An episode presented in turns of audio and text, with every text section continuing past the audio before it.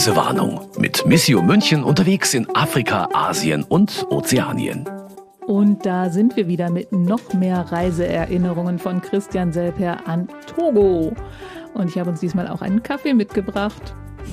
Allerdings nicht to go, weil wenn wir hier sitzen, dann ist das ein Coffee to stay. Sehr gut. Nichts geht über Running Gags. Yep. Seid ihr auch so alle in Stimmung? Beim letzten Mal waren wir auf dem Grand Marché in Lomé, habe ich gehört. Man muss es beides betonen, oder? Lomé? Äh, gute Frage. Lomé, Lomé. Ja, ich habe beides schon gehört, auch beides hm. verwendet. Das weiß ich nicht so genau. Okay, da, dann, noch mal da ist wieder die Moderatorin in mir. Wie hm. genau spricht man das nochmal aus? Und wir haben auf jeden Fall gehört, wie vor allem die Frauen dort ausgebeutet werden. Und ich habe inzwischen natürlich auch ein bisschen mich schlau gemacht und herausgefunden, dass es in Lomé nicht nur den Grand Marché gibt, es gibt auch noch einen Marché aux Féticheurs. Das ist ein Voodoo-Markt, also ganz offiziell, ein Riesending. Ja. Nicken hört man nicht, Herr Selper. Ja. Ich überlege gerade, weil wir nämlich dort noch nicht waren. Da okay. muss ich beim nächsten Mal hingehen, aber ich weiß, dass das gibt. Gibt es auch. Ja, ja. Ähm, ich Was war, du da wo mitbringst. Äh, genau, aber das äh, gibt diese Voodoo-Märkte weil Togo und auch das Nachbarland Benin so die Wiege dieser traditionellen Religion namens Voodoo sind, wo die Menschen an die Geister der Ahnen glauben, an verschiedene Götter, die Meeresgottheit Mami Wata zum Beispiel, die Mutter des Wassers, die dort äh, auch die Fischerboote zum Kentern bringen kann oder die die Stürme auslöst. Und um diese Götter und die Geister der Ahnen zu besänftigen manchmal oder um die gewogen zu stimmen, damit man in der Schule Erfolg hat, damit man im Berufsleben Erfolg hat, damit man vielleicht reich wird und eine Mama Benz genannt werden kann, wie wir schon gehört haben. Dafür ist es oft nötig, in Zeremonien mit dem Fetischmeister die Götter zu beschwören und dafür gibt es allerlei Hilfsmittel, die da auf diesen Voodoo-Märkten verkauft werden. Also für uns klingt Voodoo ja immer so ein bisschen nach Voodoo, also ja. billiger Zauber. Ja. Aber ist es tatsächlich so akzeptiert, wie bei uns Religionen auch akzeptiert sind. Also du kannst halt so ein, was auch immer, äh, Fetisch dir kaufen auf so einem Markt, wie du hier ein Kreuz in Oberammergau kaufen kannst. Ja, und diese Fetische auf den Märkten, das sind ja einfach auch äh, Tierknochen, Häute, Schlangenhäute äh, mhm. und, und dies und das. Ähm, ja, das ist da die traditionelle afrikanische Alltagsreligion. Ähm, viele Menschen gehören dieser Religion an. Viele Menschen glauben auch so parallel an mehrere Sachen, ans Christentum und gleichzeitig auch an die Götter und Ahnen der Vorväter.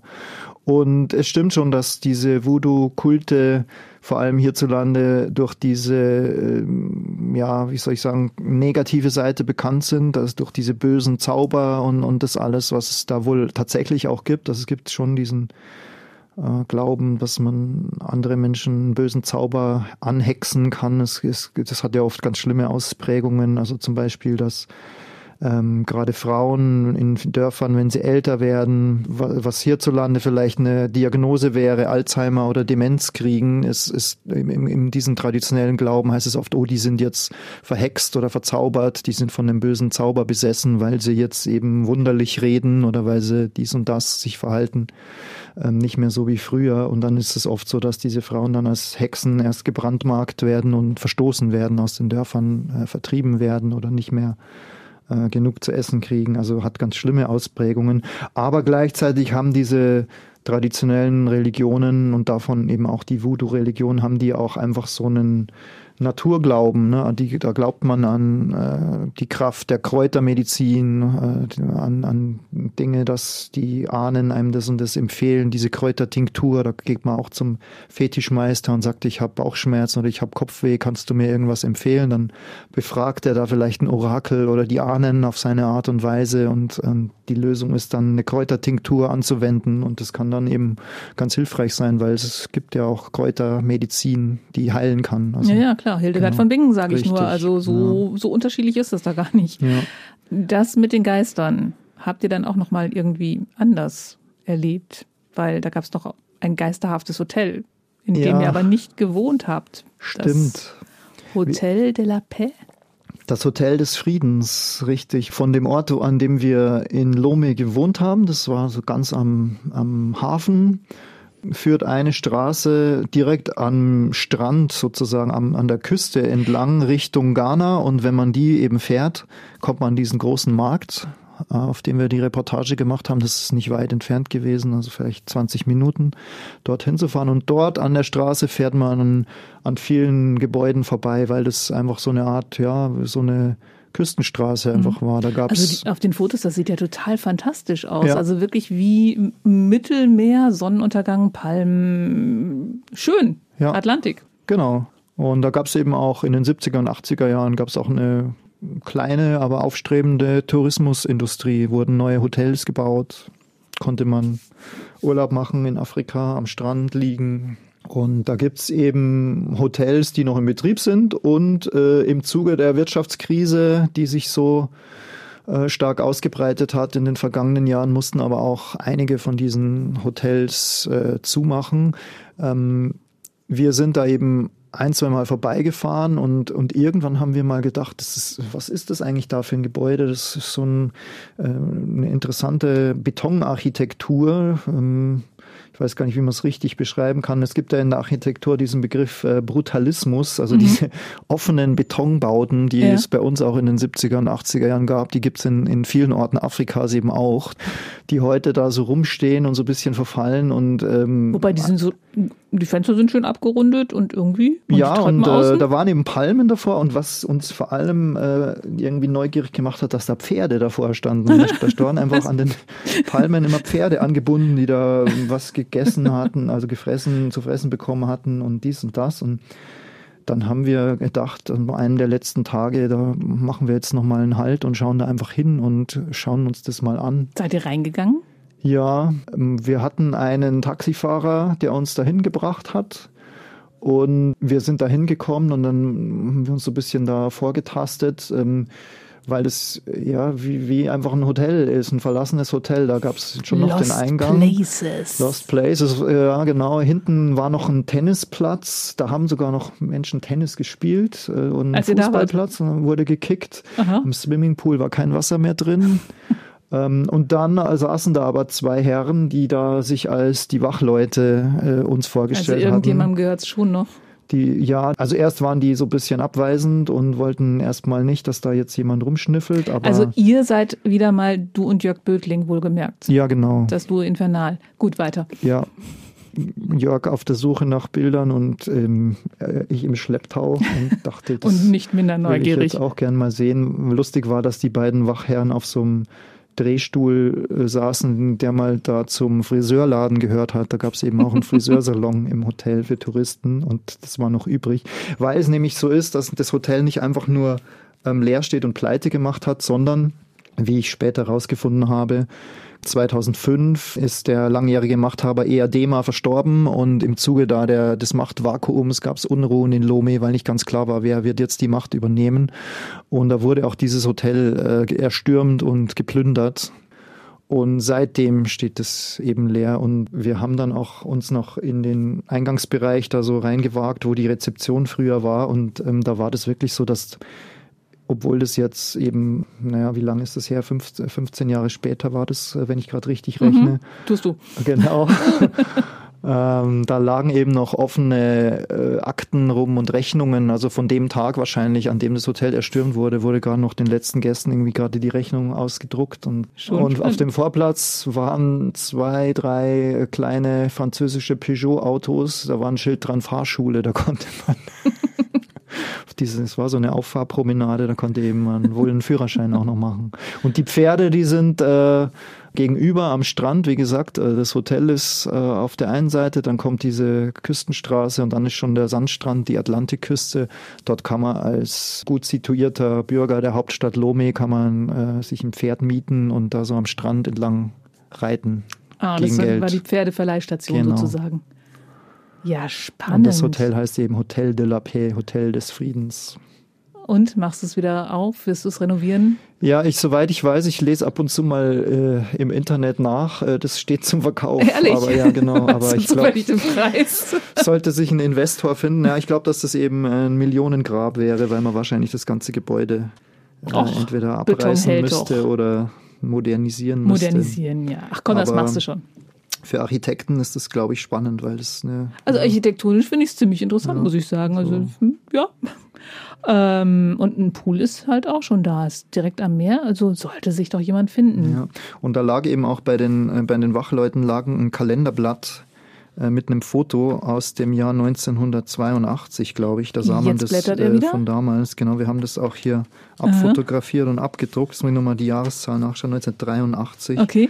wo das gleiche Hotel eben aufgenommen wurde mit äh, Wasser im Swimmingpool Und Leuten am äh, Pool. Sonnenschirm. Menschen mit europäischer Hautfarbe, Afrikaner sitzen da gemeinsam und lassen sich's gut gehen. Da muss es wohl 1982, 83 so eine kurze Blütezeit gegeben haben. Und 1984 hat der ähm, langjährige Machthaber Eadema auch ähm, den Bayerischen Verdienstorden bekommen von Franz Josef Strauß, Bayerns Ministerpräsident, der sich gut verstanden hat mit Familie Eadema in Togo. Okay. Also, da waren jetzt schon ganz viele Das sind nämlich auch Informationen Geister drin. der Vergangenheit, die wir hier beschwören sollten. Weil die nächste Frage von mir wäre nämlich jetzt gewesen, es gibt ja auch noch andere Etablissements in Lomé, Mhm. wo ihr schon mal da wart und nachdem ihr in diesem Hotel wart, wart ihr bestimmt auch im Altbayern, oder? Altmünchen, ja, genau. Alt Das- München, mhm. Entschuldigung. Das Restaurant Altmünchen in Lomé, Togo ist auch so eine Skurrilität. Man, Wie kommt das dahin? Genau. Du hast gerade schon Strauß gesagt, also Ja. jetzt äh, 80er Jahre, wir sind jetzt so mittendrin. ich weiß gar nicht, ist es einerseits eine vergessene Geschichte, andererseits kommt es auch immer wieder auf, gerade jetzt an den Münchner Kammerspielen. Vor kurzem gab es auch eine äh, Theaterproduktion. Wir Schwarzen müssen zusammenhalten, was man denken könnte, das ist ein äh, Zitat von Gerhard Polt, satirisch gesehen, aber wohl tatsächlich original von Franz Josef Strauß, der irgendwann da in der Zeit wohl äh, sein Faible auch für Außenpolitik entdeckt hat und so für den Freistaat Bayern Beziehungen in verschiedenen äh, Regionen der Welt geknüpft hat. Was man eben da eben wirklich dazu sagen muss, ist, dass es oft sehr zweifelhafte Regime waren. Also das äh, Buren-Apartheid-Regime in Südafrika zum Beispiel, mit dem hat sich der Freistaat Bayern gut verstanden.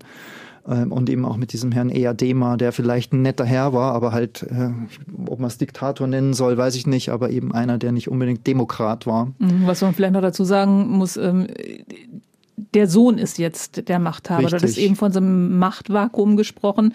Äh, Das hat nicht lange gehalten. Dann ist der Sohn da reingewählt worden. Nee, ne? Ja, da gibt's schon Wahlen Ah, okay. ähm, und äh, es gab auch mehrere Söhne, von daher gab es wahrscheinlich auch Konkurrenz um den freien Präsidententhron.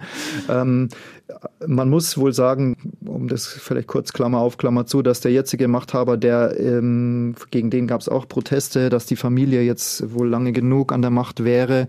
Äh, er scheint sich zu Reformen äh, hat, hat bewegen lassen und äh, momentan ist die Situation wohl äh, ruhig und ähm, es gibt wieder eine Art Fortschritt und, und Wachstum. Also die, von der Krise, der ich gesprochen habe, die ist wohl schon überall zu sehen, aber es scheint auch aufwärts zu gehen.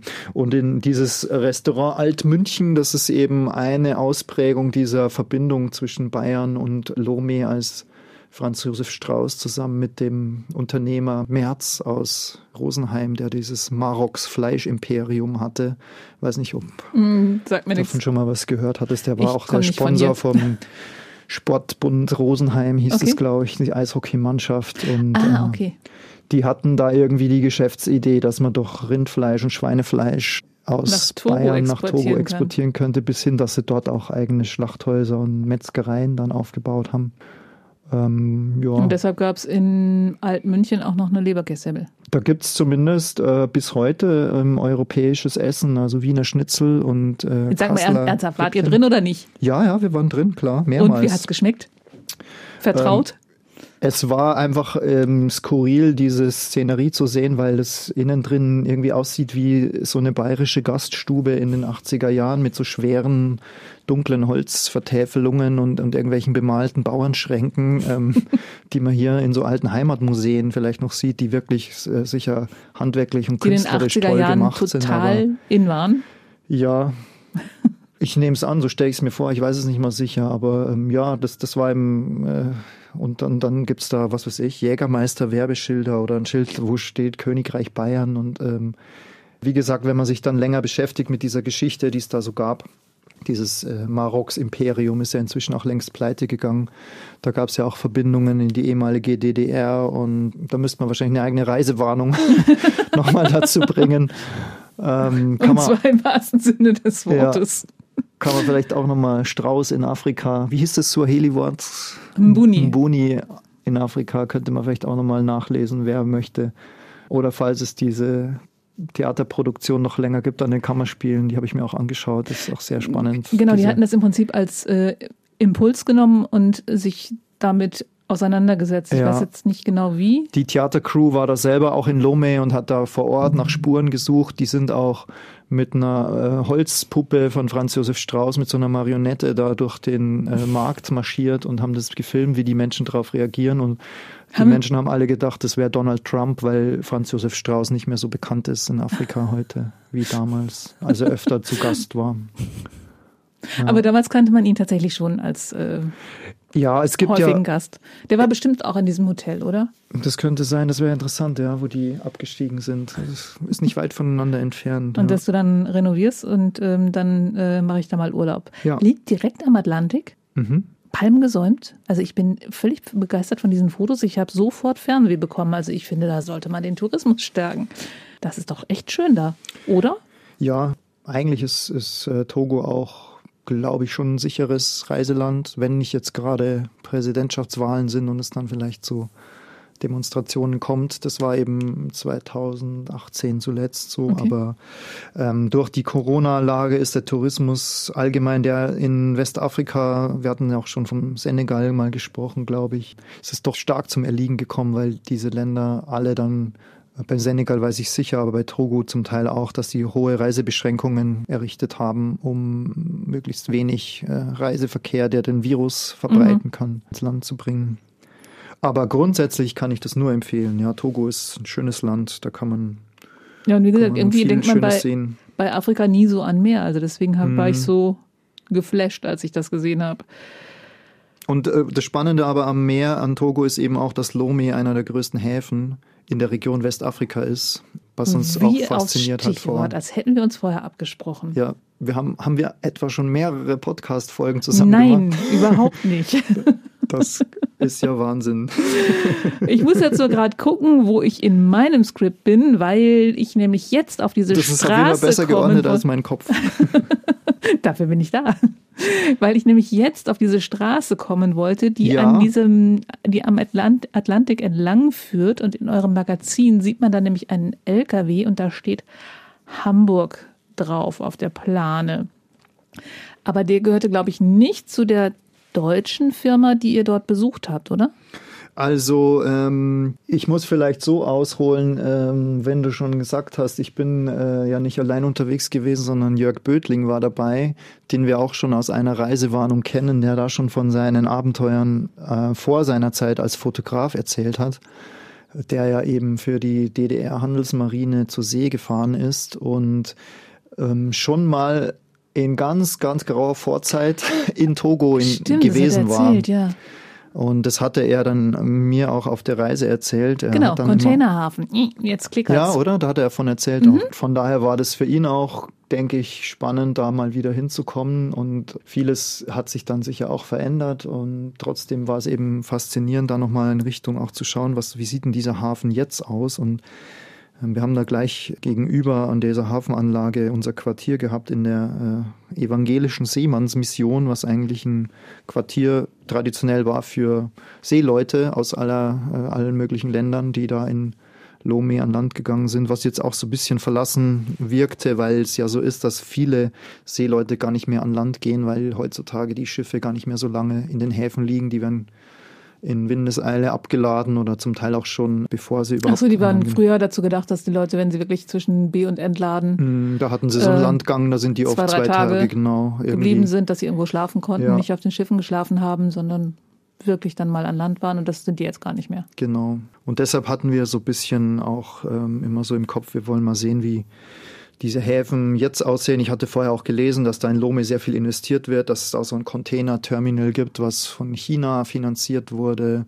Auch mit dem Blick, wie ich erzählt habe, welche Waren kommen da überhaupt ins Land, ähm, Stoffe, Schuhe, Handtaschen aus Asien die dann weiterverkauft werden mhm. in ganz Westafrika letztlich, weil die Grenzen, wie gesagt, durchlässig sind, ganz nahe sind. Was in Lome ankommt, geht nach Ghana und Benin bis weiter nach Nigeria oft.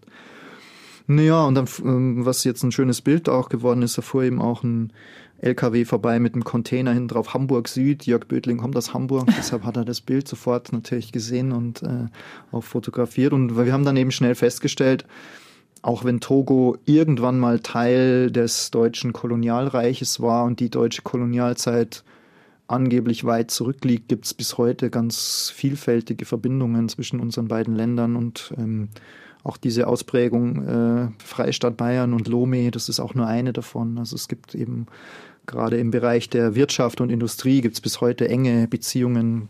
Und immer habe ich ein Schild gelesen, Firma Lackner. Und das klang schon so deutsch für mich. Ähm, mhm. Ich kannte aber diesen Firmennamen einfach nicht. Und es hat mich einfach interessiert, was hat es damit auf sich. Nur leider ist uns vor Ort so ein bisschen die Zeit ausgegangen. Wir konnten diese Recherche nicht mehr abschließen. Wir hatten zwar noch einen Kontaktmann, der wollte uns da in einer anderen Firma auch vorstellen. Ähm, eine Firma, die gebrauchte Autos aus Europa nach Afrika per Schiff importiert, exportiert und äh, dort an Land bringt. Das wäre auch noch eine interessante Geschichte gewesen. Aber da ist die so ein bisschen an Halt gekommen. Aber ich habe es mal so eingepackt und mit nach Hause genommen. Und als es jetzt dann vor kurzem so während der Corona-Pause, die Reise war ja vor der Corona-Zeit. Wann warst du da?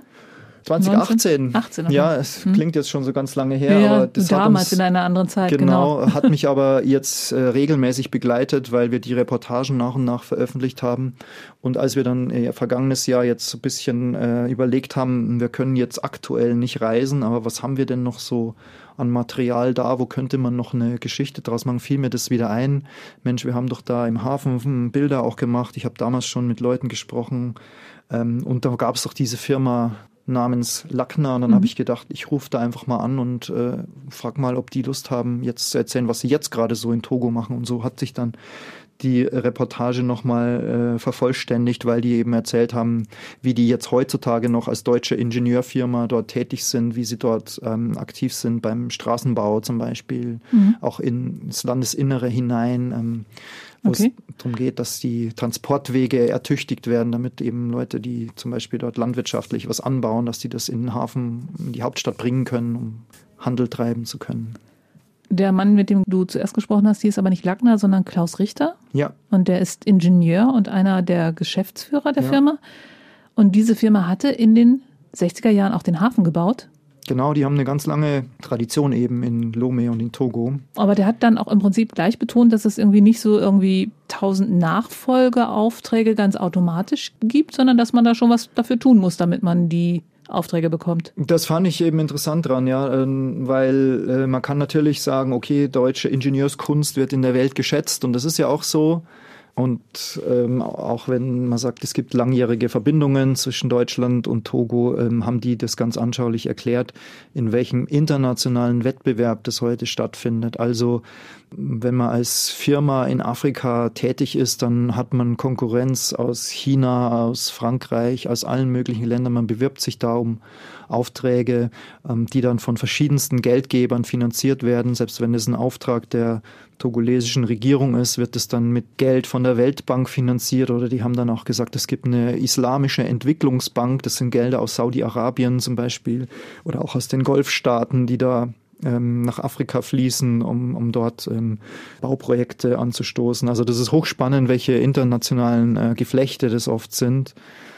Ich will jetzt nicht behaupten, dass ich die abschließend äh, habe erklären können, aber es war mal so ein bisschen Kratzen an der Oberfläche, mal reinzuhören, wie, wie das eigentlich ist. Weil sonst haben wir oft so den Fokus, wenn wir für Missio und Missio Magazin unterwegs sind, dass wir so die soziale Komponente, die Projektarbeit anschauen, was wird so im sozialen Bereich getan und dieses ähm, ja, Wirtschafts- und Handelsleben, was oft ähm, wirklich eine ganz spannende Sache ist, mit guten, mit schlechten Ausprägungen. Das sehen mhm. wir oft gar nicht so, genau, kriegen also wir oft gar nicht so mit. Die schlimmen Ausprägungen hatten wir in der, im ersten Teil mit dem Markt und dem Marktgeschehen.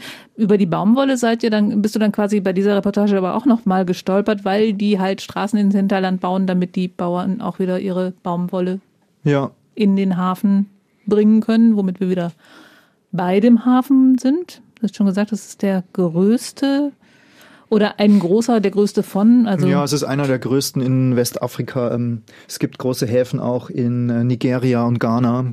Wenn man da, was ist der größte, sagt, dann hängt es immer davon ab, welches Terminal macht das und welches das. Aber Ja. es sind auf jeden Fall die große Handelsplätze, also weil man ja 17 Meter tief ist er, das heißt, da können auch die ganz großen Kähne rein. Genau. Und man darf nicht vergessen, es gibt in Westafrika viele Länder ohne Meereszugang, die also nicht an der Küste liegen, keinen eigenen Hafen haben und die nutzen dann so Länder wie Togo und äh, die Nachbarländer als Durchgangsstation, um da Und da gibt es eben diese Straße, die auch alles verbindet, genau. wo auf dieser Hamburg-LKW gefahren Ja. ist. Und man muss beim Thema Baumwolle unbedingt dazu sagen, ähm, das ist mir ein Anliegen, weil wenn wir schon sagen, deutsche Kolonialzeit, die war relativ kurz, ist auch lange her. Es gibt aber diese Verbindung und es gibt schon auch äh, die historische Verantwortung und es schadet nichts, wenn man da öfter auch mal hinschaut, weil gerade Baumwolle war ja ein Produkt, was die deutschen Kolonialherren dort eingeführt haben, Plantagen errichtet haben. Und es wird immer gesagt, Togo war eine Musterkolonie, was dann so ein bisschen euphemistisch klingt. Und damit meine ich, also es wird so getan, als ob das alles gut gewesen, eine Musterkolonie und in, in Wirklichkeit Wir war das zeigen deswegen denen mal, wie man es richtig macht. Klingt. Richtig, ja. Und das hatte aber einfach nur zur Folge, das war vielleicht gut organisiert und effizient wurde da vielleicht gewirtschaftet, aber das hat natürlich darauf basiert, dass die Menschen ausgebeutet wurden und dort hart arbeiten mussten und kaum Geld bekommen haben, wenn überhaupt, und dass es Prügelstrafe gab und äh, eine Willkürherrschaft von diesen deutschen Kolonialherren da. Das heißt nicht, dass das alles Unmenschen waren, natürlich, aber das System als solches war natürlich ja Unrecht. Selbst wenn es das geben mag, dass bis heute vielleicht auch in Deutschland äh, in Togo einen guten Ruf hat, weil wir weniger lange dort waren als die Franzosen, vielleicht auch weniger Unheil angestiftet haben. Deshalb ist, glaube ich, oftmals zu hören, ja, die Deutschen waren besser als die Franzosen, aber das äh, gegeneinander so aufzurechnen ist auch nicht äh, richtig, weil der Kolonialismus als solcher einfach falsch war. Aber diese Verbindungen, die es dann noch gibt, über Ja. die seid ihr ja wirklich an allen Ecken und Enden gestolpert und auch diese Strauß-Verbindung ist wahrscheinlich aus schon vorher gewachsenen Verbindungen entstanden. Dieser Leiter der Niederlassung in Lomé von dieser Firma hieß Christian Esser und der ist sogar in Togo geboren. Ja, das wusste ich vorher nicht. Weil, das war auch eine lustige Das Geschichte war eine eigentlich. lustige Geschichte, weil dir sein Chef, Herr Richter aus Bremen, der hat sich zum Zoom-Call verabredet in Corona-Lockdown-Zeiten, als er aber gerade am Flughafen saß in Brüssel, Mhm. unterwegs nach Senegal und später in Kongo war. Also Super in, internationale Geschichte. richtig, ähm, war dann kurz per Bild zugeschaltet und Mhm. hat sich gerade noch die Maske um und, und gesagt, das ist jetzt wirklich äh, etwas skurril in diesen Zeiten am Flughafen zu sitzen. Und dann hat er eben noch seinen Kollegen in Lomé zugeschaltet, der dort die Niederlassung leitet und der dann gesagt hat, ja, ich bin in Togo geboren, weil seine Mutter damals Entwicklungshelferin war und sein Vater war eben evangelischer Pastor in dieser Seemannsmission. In der ihr, ihr übernachtet hattet. Richtig. Und, und plötzlich hatten wir sofort die gleiche Gesprächsebene. Ah ja, wir haben ja dort übernachtet und äh, dann habe ich noch gesagt, ich habe euer Firmenschild die ganze Zeit gesehen und ähm, Missio kannten sie dann wiederum, aber auch und schon haben wir uns gut verstanden, auch äh, zu Zeiten von Lockdown, als wir uns nicht mal persönlich äh, getroffen haben. Es wäre schöner gewesen, sich vor Ort in Togo nochmal zu sprechen, natürlich, aber so war das auch ganz Aber irgendwie gab es ja dann noch so, so, so irgendwie über Kreuzverbindungen, Ja. weil als dieser Christian Esser mit seinen Eltern dann wieder in Emden gewohnt hat, in Ostfriesland, kam ein Pfarrer aus Togo zu denen, weil er irgendwie äh, studiert hat in, in Deutschland, glaube ich. Und der wiederum war jetzt der Pfarrer in der Seemannsmission, äh, oder? Das war der, der uns da äh, getroffen hatte. Achso, ihr hattet, und kannte den Pfarrer eher früher als den Herrn genau. Esser. Sehr Ja. lustig. Also ist sicher jetzt zum Zuhören etwas kompliziert, aber so ist das Leben.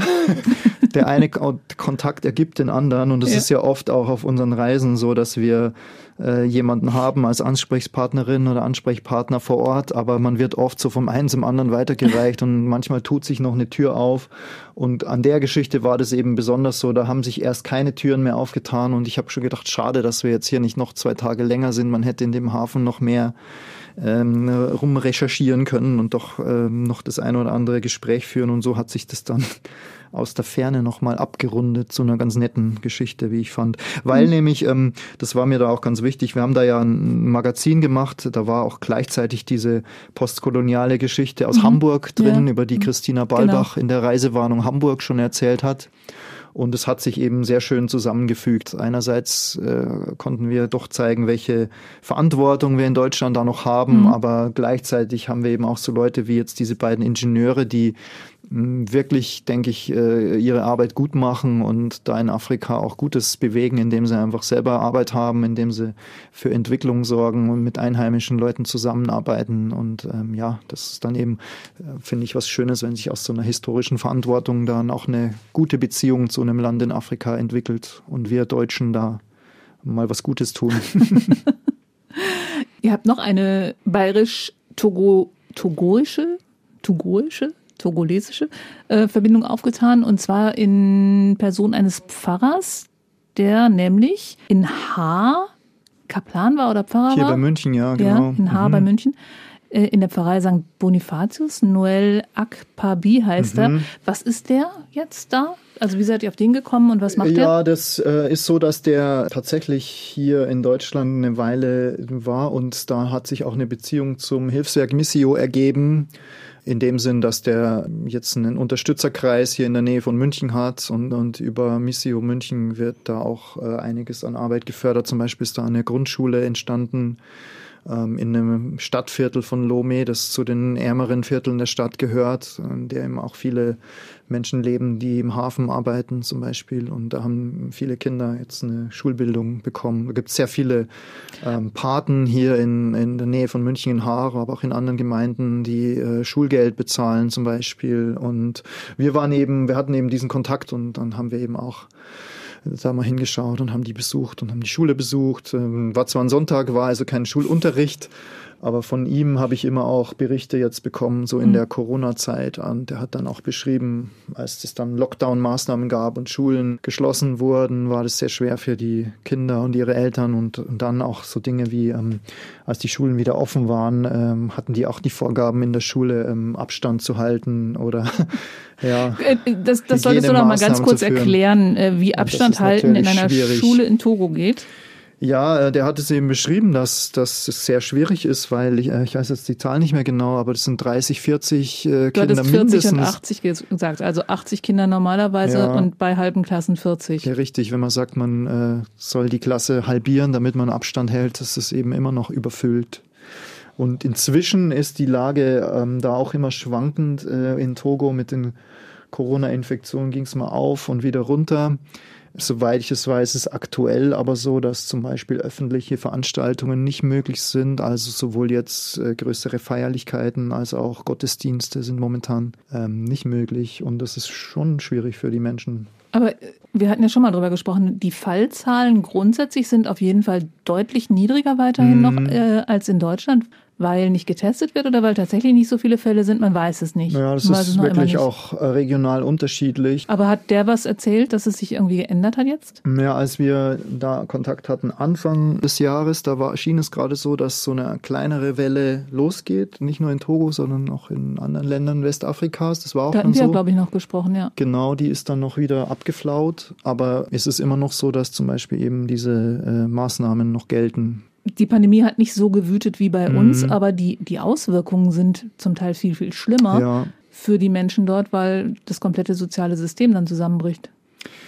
Ja, ähm, trotzdem bricht es nicht zusammen. Ähm, also was hat der Pfarrer da so erzählt? Ja, äh, ja, wie ich sage, ne, also dass ähm, die, die, die Herausforderungen, die betreffen dann, wenn wir jetzt nochmal auch zum Beispiel äh, zurückschauen auf den Markt, wurde dann eben auch versucht, den Markt in dem Sinn abzuriegeln oder dass dort eben weniger Menschenmassen aufeinander sind. Und das war natürlich sehr schwierig durchzusetzen. Da gab es auch Krawalle und Unruhen. Ich weiß auch, wenn wir vorher geredet haben von dieser Küstenstraße am Strand, da, da hat auch berittene Polizei versucht, da Menschenansammlungen auseinanderzubringen. Und es war dann sofort so, dass es da Widerstand gab und die Menschen protestiert haben. Wie schaut's aus mit Impfen? Ist auch so wie äh, allgemein in Afrika das Problem, dass relativ schnell Impfstoffe da waren aus China. Sinopharm, Sinovac, die chinesischen Hersteller, die ähm, wie ich vielleicht einen leichten Vorurteil sagen würde, wie viele chinesische Produkte, die so eine schnelle äh, Lösung mal haben, also die aber dann nicht haltbar genug sind, also die diese erste ja. Virusvariante ähm, schnell äh, bekämpft haben, aber dann relativ schnell jetzt weniger stark wirken, wenn es um diese Mutationen und so weiter geht. Mm. Es gibt aber auch eine Skepsis gegenüber Impfungen, hat mit der Vergangenheit zu tun, weil es oft mit dem Westen verbunden worden ist, im negativen Sinne. Es gab ja früher auch durchaus den Vorwurf, dass Medikamente erstmal getestet äh, ausprobiert wurden, ja. wurden. Mhm. Ja, obwohl das, ich habe mal mit einem Tropenmediziner mich ja unterhalten für ein Interview, der ja gesagt hat, heutzutage ist das bei Weitem nicht mehr so, also dass mhm. man überhaupt Medikamente für Studien irgendwo testen kann, sei es in Afrika oder anderswo, da muss man so viele Vorgaben erfüllen, dass das eigentlich nicht mehr so ist, dass man da einfach sagen kann, das werden. Hm, aber die, die, aber diese, die Angst ist natürlich noch Angst da. Die Angst ist ja, immer noch da, ja. Und wenn man eben, wie vielleicht hierzulande auch, ähm, wenn man das Virus äh, lange nicht sieht oder auch nicht so richtig sieht, ob es gefährlich kennt, ist oder nicht, dann, ähm, dann ist man da vielleicht auch skeptisch dagegen. Mhm. Aber das wird eine Herausforderung sein für die internationale Gemeinschaft auf alle Fälle, dass äh, man dann hinschaut, ob die Impfung notwendig ist. Und wenn sie notwendig ist, dann muss sie für möglichst viele Menschen verfügbar sein, nicht nur für die Oberschicht. Äh, ja. Also Togo ist uns viel näher, als wir denken. Jeden Morgen in der Bäckerei beim Kaffee. So ist es. Wie komme ich jetzt auf diesen Witz? Und dazu fällt mir auch gar nichts mehr ein, außer dass die nächste Reisewarnung im Dezember kommt, nämlich am 2. Dezember. Wisst ihr schon, wer dazu mir kommt? Da haben wir einige Kandidaten. Wir machen es mal spannend. Wir haben viele spannende Länder, die wir schon bereist haben und für die wir gerne eine offizielle Reisewarnung aussprechen wollen. Ähm, zum Beispiel die Elfenbeinküste, vielleicht aber auch Ägypten. Lassen Sie sich überraschen. Eins von beiden wird es wahrscheinlich. Oder wir haben noch eine dritte Idee. Und ob wir wieder eine oder zwei Folgen im Dezember machen, das können Sie mitentscheiden. Schreiben Sie uns doch einfach an reisewarnung.missio.de und erzählen Sie uns ein oder zweimal im Monat, wie oft ja, möchten Sie Zeit mit hören. uns verbringen. Lieber öfter und kürzer oder lieber länger und seltener oder beides. wir sind gespannt. Genau. Und bis dahin danken wir für Ihre Aufmerksamkeit und verabschieden uns für heute. Ihre Brigitte Strauß. Und auf Wiederhören sagt Christian Selper. Das war Reisewarnung mit Missio München unterwegs in Afrika, Asien und Ozeanien. Ein Podcast von Missio München, produziert vom katholischen Medienhaus St. Michaelsbund.